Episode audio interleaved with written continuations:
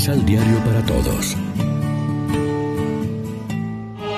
Proclamación del Santo Evangelio de nuestro Señor Jesucristo, según San Mateo.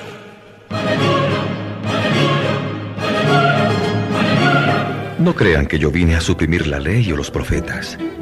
No vine a suprimirlas, sino para darles su forma definitiva.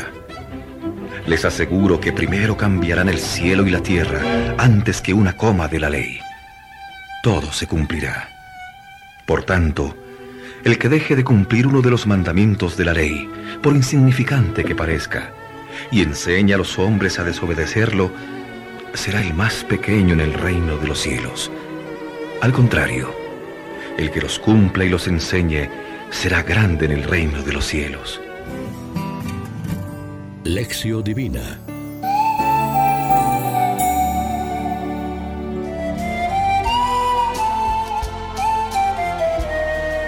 Amigos, ¿qué tal?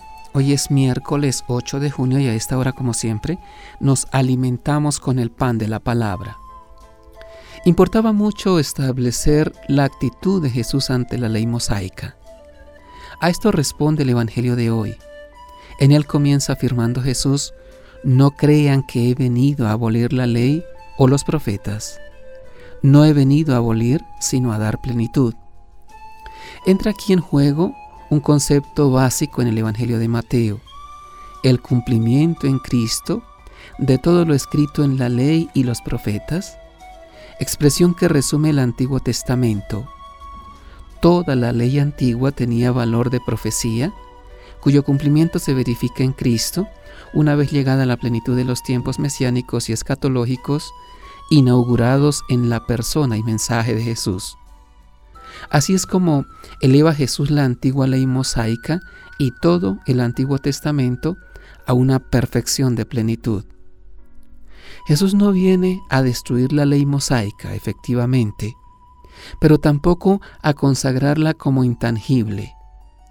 Así la entendían letrados y fariseos, sino a darle con su enseñanza y conducta personal un balance nuevo y definitivo en el que se realiza la plenitud de la finalidad que la ley pretendía.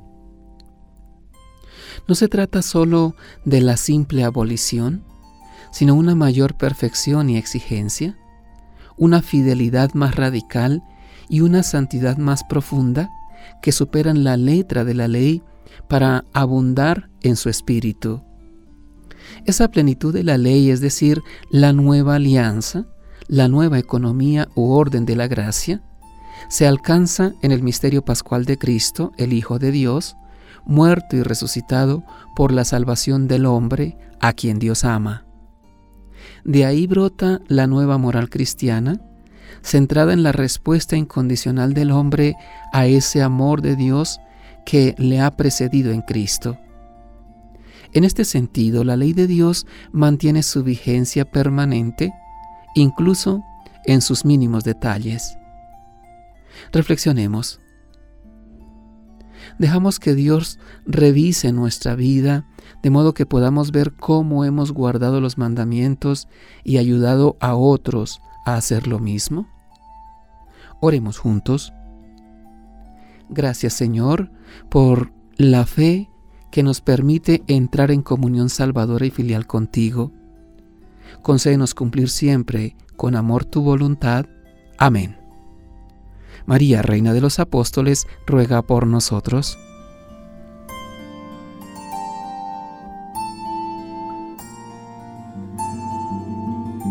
Complementa los ocho pasos de la Alexio Divina adquiriendo el emisal Pan de la Palabra en Librería San Pablo o distribuidores.